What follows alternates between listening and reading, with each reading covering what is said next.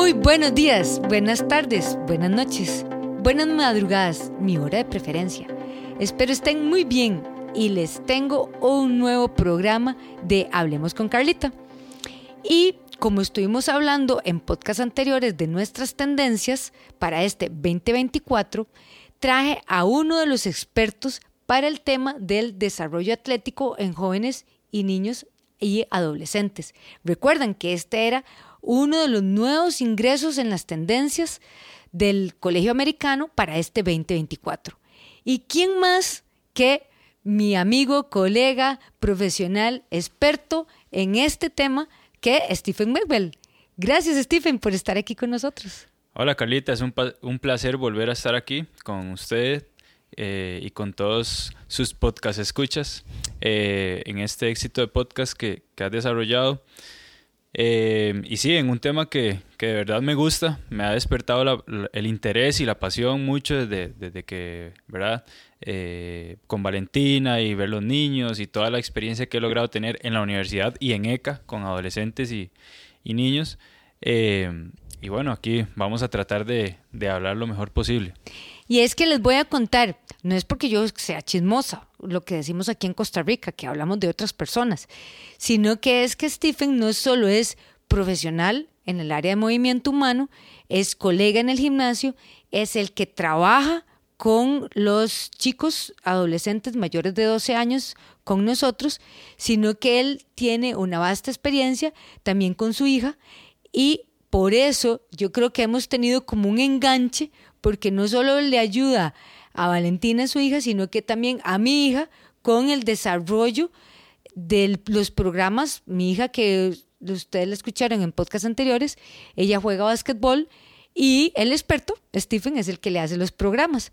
Y especialmente por eso es que lo traje, porque como en estas tendencias llegó lo que es la especialización, nosotros como papás a veces queremos como meterlos en todo, pero tal vez como no meterlos y no sabemos si los estamos llevando a entrenar muchas cosas o tenemos que hacerles pausa, eh, como que ya queremos que el chico sea futbolista o que la chica sea gimnasta o que, ¿verdad? Queremos como que rápido tenerles un deporte y no necesariamente es así, como lo hemos estado viendo. Y en niños, adolescentes y jóvenes es realmente eh, algo novedoso porque no se sabía tanto. Pero Stephen nos trae eh, un tema que yo, voy a ser honesta, lo desconozco, pero eh, por eso traigo el experto, que se llama la alfabetización física. Contanos de eso, Stephen.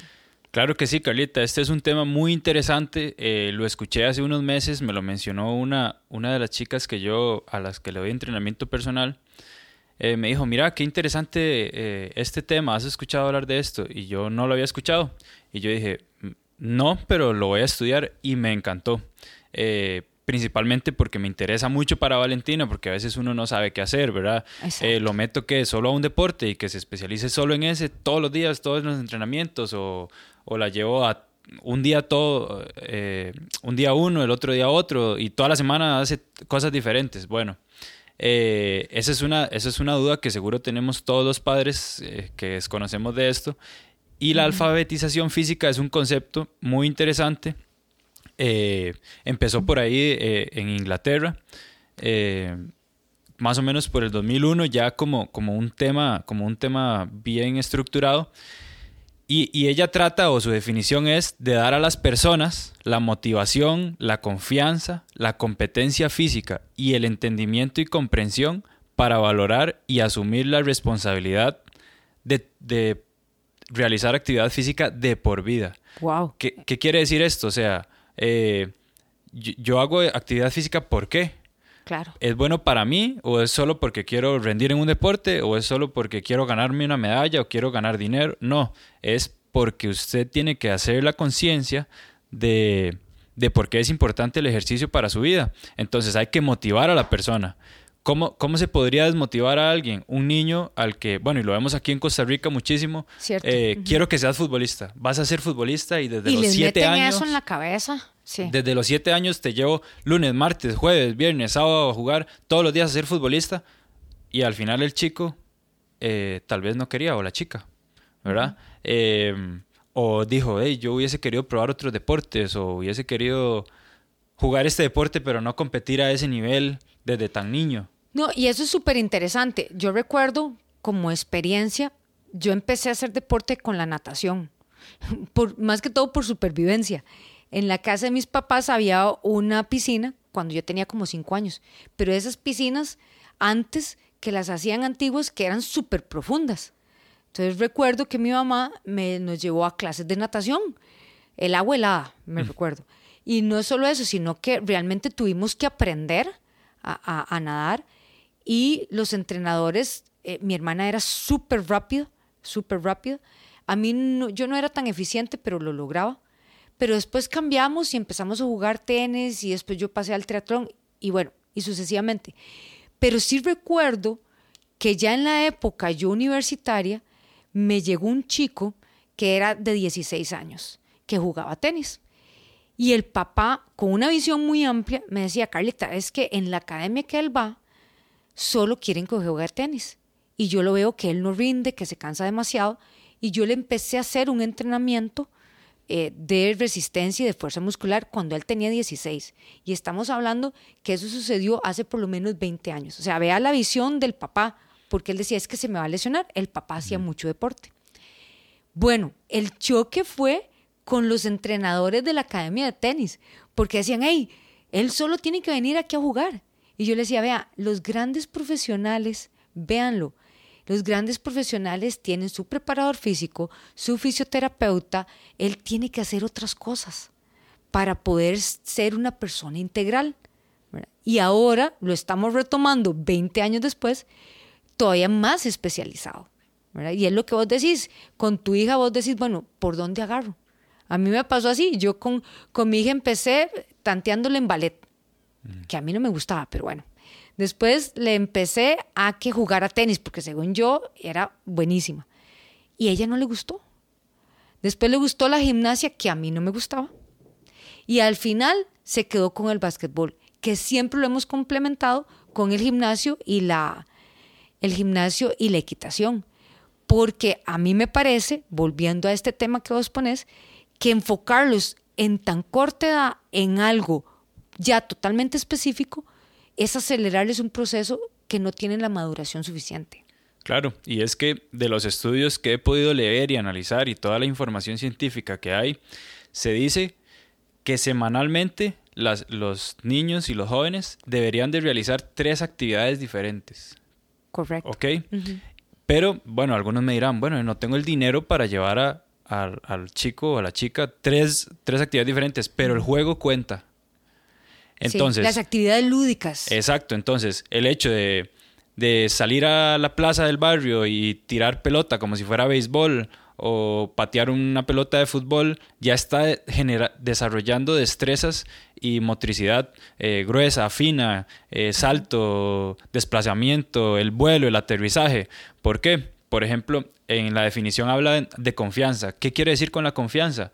Hay veces que usted ya tiene 18, 19 años, eh, jugó fútbol toda su vida y va a un paseo a la playa y le dicen, venga, Carlita, juguemos voleibol. Y usted dice, y usted dice, uy, no, no, porque o, lo intenta y llega y va a rematar y no sabe cómo saltar, no sabe cómo mantenerse en el aire, medir el tiempo del vuelo para rematar y esas son habilidades que usted puede desarrollar desde que los chicos son súper, súper jóvenes, 3, 4, 5 años, eh, con juegos, con juegos. Entonces usted lo puede meter un día a la semana en fútbol, un día a la semana en tenis, pero otro día, el fin de semana, salimos a jugar, salimos a hacer cosas diferentes. Y eso es súper importante. Yo me acuerdo, yo con, con mi hija pequeña, a veces sencillamente nos íbamos al play. Solo el hecho que se colgara de, de un pasamanos le ayudaba un montón a la fuerza, a, a, la autopercepción de que yo agarro, porque ahora todavía hay personas adultas que no pueden agarrar una barra porque no saben esa percepción, porque nunca se les desarrolló de niños. Que se tire al piso, que se tire en el zacate, que ruede, que se caiga, que brinque, que salte, que vayan caminando a la pulpería, que vayan caminando hacia el mall. O sea, que no sea con cosas tan estructuradas y tan sedentarias y que sean más bien como de actividades, ¿verdad? Tan simple como hacer una rayuela en el piso. Sí, y uno, y uno de los principales errores que nos comentan aquí, que los profesionales en el área estamos cometiendo, es que las actividades, o sea, todos nos gusta jugar. Adultos, niños, a todos nos gusta jugar, pero a los niños mucho más y aprenden mucho más de, de esa forma. Entonces, los metes a un club de algún deporte y es estructurado 15 minutos de esto, 10 minutos de esto, y cuándo está el, el, momento para que los niños jueguen, y desarrollen su creatividad, porque en ese momento es donde ellos más creativos se vuelven, donde más aprenden ciertas cosas, porque no solo es lo que el profe me dijo, agarre la raqueta, tire la bola para arriba, no, sino que, uy, mira, si le doy de así, a la bola agarra para allá, y, y entonces ese espacio libre y no estructurado es parte fundamental del desarrollo de los chicos. No, y es súper importante porque a veces nosotros con el día a día decimos, bueno, tenemos la tecnología, a qué club o a qué cosas, o no, no tengo plata, pero a veces es solo sacar media hora de tiempo con nosotros los adultos y que vayan a jugar con los primos, o que con solo el hecho de que se logren movilizar en una acera, que sepan las condiciones de la acera, cuándo vas a correr, cuándo vas a cruzar la calle, estar atentos a las cosas que pasan en el medio ambiente, aunque uno lo vea muy tonto y muy ilógico, nada que ver. O sea, son cosas que te van dando perspectiva. Un, una, a mí me hace mucha gracia porque yo tenía un tengo un perrito chiquitito, un puro, y cuando yo lo empecé a sacar, a caminar, porque yo decía que el poodle tenía que correr conmigo, ¿verdad? Lo logré por unos años. Era, yo decía, es como sacar un chiquito, porque le da miedo el ruido, los carros pasan, eh, no saben qué, qué es lo que está pasando en el ambiente. Bueno, imagínense en un niño, más bien es que quieren explotar todo eso. ¿verdad? Es que quieren conocer el mundo y no lo vamos a ver en el teléfono. Quieren explorar, quieren saber eh, qué hacer y a veces nosotros los frenamos, ¿verdad? No porque esto es peligroso, no porque se puede caer, no porque, pero este, hay riesgos que uno podría tomar, que si se va a tropezar en la cancha de Zacate, bueno, pues, eh, eh, no importa, no importa, él está aprendiendo. Eh, ¿Por qué me caí? Porque corrí demasiado rápido y hay cosas que ellos van aprendiendo. Hay otra, hay otra, hay otro tema que ellos nos hablan, la mayoría de expertos es como todo el mundo dice, pero ¿cuántas horas a la semana debería de hacer un chico, verdad? Exacto. Este, se dice por ahí, eh, es una regla como que, no está escrita, pero más o menos eh, por ahí va, están, están verificándolo científicamente, una hora menos de la edad que tiene. O sea, si el chico tiene o la chica ocho años, o que practique actividades siete horas a la semana. Entonces bueno, que tiene bastante lógica. Y eso sería más o menos una hora por día. Y estaría súper bien. Mínimo, ese ese es el mínimo, no hay un máximo pero, pero, pero tampoco este, saturarlos a que practiquen tres horas de fútbol un día, cuatro horas de fútbol, eh, eh, de tenis otro día, de porque se satura. Y además, la dosificación. El, tiempo de concentración que podría tener un chico, claro. ya a la hora le está quedando demasiado. Claro. O sea, ya ahí estamos. Ahora, ¿qué dicen de, de cómo segmentarlos o no sé cómo podría ser?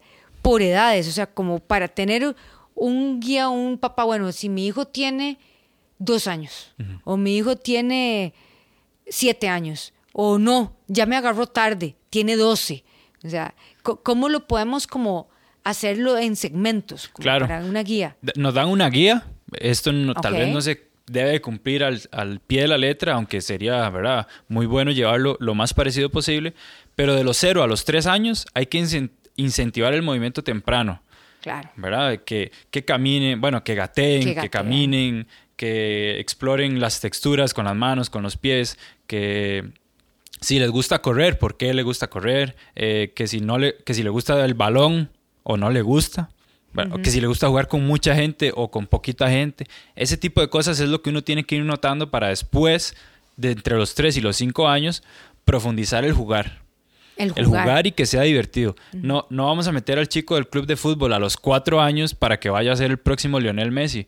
Eh, nada más lo metemos ahí para que él eh, socialice con otras personas diferentes a las de la escuela, ojalá. Entonces ya tiene un amplio margen de sociabilidad, de además... Da eh, mucha madurez, claro. Da madurez. súper útil que sea variable, y que, pero que sea juego, que sea juego, ¿verdad? Ya de 5 a 8 años es eh, incrementar la atención en la habilidad de movimientos fundamentales. Y esto lo mencionamos hace poco. Correr hacia el frente, correr hacia atrás, desplazarse hacia los lados, saltar. Patarrenca. Eh, sí, hacer el saltar y que le digan, bueno, tiene que durar dos segundos en el aire. Entonces la persona, eh, el niño o la niña, tiene ese, e, ese, esa experiencia de, de, cuánto voy a durar en el aire y para durar eso, cuánta fuerza tengo que hacer. Claro, lindísimo, es todo un reto. Y es como... Descubrir otro ambiente. Exacto. Y todo eso se va a traducir en algún momento. Si te gustaba correr y desplazarte hacia el frente, bueno, atletismo, el vuelo, el voleibol, eh, todo se va a traducir en algún deporte. Va a llegar en algún momento. De los 8 a los 12 años hay que introducir ya habilidades cada vez más complejas. Ahí sí ya, bueno, ya, ya sabes medir cómo saltar para llegar a tal distancia, todo lo demás, pero entonces ahí, eh, bueno, bueno, el saque de banda se hace así. Eh, ¿verdad? El tiro no, al y ya también va a poder saber un poquito más cuál es el deporte que le gusta. Claro, ya experimentó un montón. Exacto, exactamente. Yo, me, yo recuerdo con, con mi hija que definitivamente el tenis no le gustó. Los deportes individuales, hay algunos que le gustan, pero resultó que le gustó más los deportes en equipo. ¿Verdad? Entonces también llevar, eh, o sea, ser el papá, no ser un papá rígido, pero más bien en que pruebe todo. Yo recientemente eh, escucho un podcast eh, de deportes del Colegio Americano y hablaba un fisiólogo del ejercicio que en Estados Unidos están potencializando la especialización de cada niño prácticamente después de los 15 a 18 años. O sea, antes de eso los ponen a hacer diferentes deportes. Hasta después de los 16, 18 años es que dicen, bueno, usted va a ser tenista, usted va a ser futbolista, usted va a ser beisbolista. Entonces la gente me va a decir, pero Carlita dice, yo quería que fuera un Lionel Messi, ¿verdad? Ya le agarró tarde. No, al contrario. Es para que sea un Lionel Messi más bien por muchos años más. ¿Verdad? Es más bien darle más, más, más base porque el deportista realmente se tiene que retirar joven. ¿verdad? Si ustedes ven un deportista de 30 años, 35 años se retira, un Federer que se ha retirado antes de los 40 o los 40 años. Y ustedes dicen, bueno, un profesional a los 40 años apenas, un gerente está en todas. O sea, está en una madurez y en un conocimiento. En los deportistas no es así. ¿verdad? Eso pensando en un deportista de alto rendimiento. Pero lo más importante es ver cómo podemos potencializar en este mundo de la pandemia de obesidad en que estamos viviendo y principalmente en los niños, que eso no siga ocurriendo. Y en la responsabilidad de nosotros, los adultos, eh, los papás, ¿verdad? Porque todo empieza desde la casa, y eh, las escuelas y todo lo que podamos apoyarnos en ver el ejercicio como un estilo de vida saludable. Claro, porque, eh, bueno, si todos empezamos a adoptar más el concepto de alfabetización física, claro. nos va a traer, nos va a promocionar un estilo de vida saludable, ya que induce a, las personas a un deporte, y si no lograron hacer un deporte, les quedó el gusto, no, no se no les dio ese burnout de que, uy, no, mi papá me estresó tanto con hacer ese deporte que, no quiero ni ir al gimnasio, no quiero hacer nada. Les da una propiedad y poder de decisión a los chicos. No, mira, después de haber probado tantos deportes, quiero hacer este. Y eso le va a servir mucho en sus decisiones de la universidad, del trabajo, etcétera. Desarrolla habilidades sociales y emocionales. Y en esta emocional está lo que acabas de mencionar. Por eso ahora en el fútbol, en el tenis, en todos los deportes, antes llegaba hasta la sub-18 y al nivel mayor. Ahora hay hasta sub-23. Porque se dieron cuenta de que el deportista no es solo lo que desarrolla sus habilidades físicas, sino emocionales. Claro. Y no están preparados todavía a los 18 años para dar ese salto a la élite. Bueno, aquí en Costa Rica los Juegos Deportivos Nacionales, que es como decir, bueno, comparando, ¿verdad? Las cosas, eh, todo a su medida, es como decir una mini olimpiada, ¿verdad? Juvenil. Antes era hasta los 18 años, ahora es hasta los 21, precisamente por esa madurez que, se necesita. Claro, y si, y si vemos, todos los beneficios que hemos dicho son intangibles. Claro. ¿Verdad? Y que para mí son los más importantes. Pero si vamos a algunos tangibles, las personas que logran tener esa variabilidad en deportes logran hasta un 40% de mejores resultados académicos. Eso es cierto, se vuelven mucho más ordenados. Reducen el riesgo de enfermedades cardíacas, cáncer y diabetes hasta en un 20 y 30% con respecto a cualquier otra persona que no practica actividad física regularmente. Entonces, eh, la salud emocional, porque la salud es, es algo global, ¿verdad? Eh, eh, sí, sí, no solo es interdisciplinario. Física. Exacto, es emocional, física y social. Y ahí tenemos factores tangibles, intangibles, que son importantísimos, no solo no tener una enfermedad física, pero porque también hay otras como la falta de autoestima o la falta de compañerismo, ese, ese montón de cosas que socialmente no son demasiado útiles. Claro. No, o sea, es un tema chivísimo, definitivamente lindísimo, definitivamente eh, vamos a seguir desarrollándolo, Stephen. Claro, eh, a mí me encanta. Sos eh, un invitado ya este, per se en este programa. Más bien agradecerte, ¿verdad? Toda la, la ayuda, la información. Recuerden que si quieren comprar libros de esto, que si quieren tener información, revistas, consulten con el experto JH Paqueteros. Recuerda, es a un clic de Miami a tu casa, a un clic de distancia. Pero no solo eso, JH Paqueteros te ayuda y te guía en la forma más segura de hacer tus compras por Internet. Gracias, Stephen Maple. Gracias a usted, Carlita. Gracias a todas las personas que nos escuchan. Ojalá, ojalá les hayan quedado muchas preguntas y que nos las hagan para poder hacer eh, ampliar más el tema y ojalá más específico. Eh, nos encanta informar a la gente en salud y, y, si no lo sabemos, lo investigamos. Lo investigamos. Así no, es. no lo inventamos, lo investigamos. Lo investigamos, exactamente. Pues muchas gracias. Quiero agradecer a nuestro patrocinador JH Paqueteros. Recuerden, métanse a su página www.jhpaqueteros.com. También a Gabriel Jiménez en los controles de Producciones Chiquitín. Por supuesto, nuestro colega Stephen Maxwell y para ustedes, Carlita Solís. Nos vemos.